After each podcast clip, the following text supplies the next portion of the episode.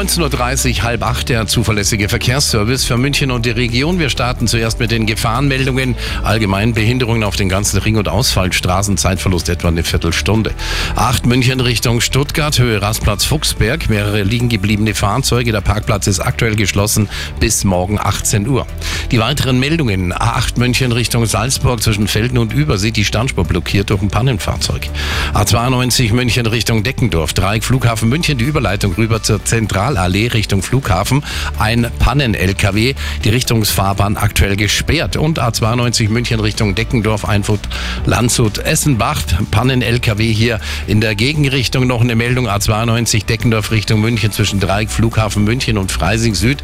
Hier ein Unfall mit mehreren Fahrzeugen. Aktuell auch die Standspur blockiert.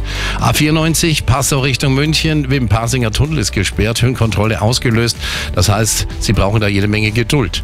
A99 die Westumfahrung Richtung Nürnberg zwischen dem Dreieck Südwest und Lochhausen. 5 Kilometer Stau, Zeitverlust 25 Minuten.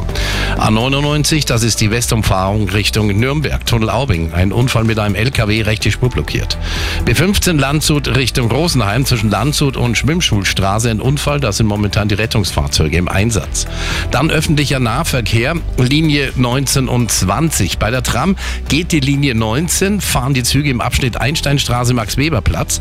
Auf der Linie 20 sind momentan Busse im Einsatz. Alle anderen Linien fahren derzeit noch nicht.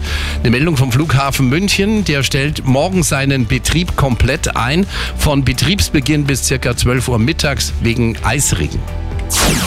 Die aktuellsten Blitze München und der Region, da haben wir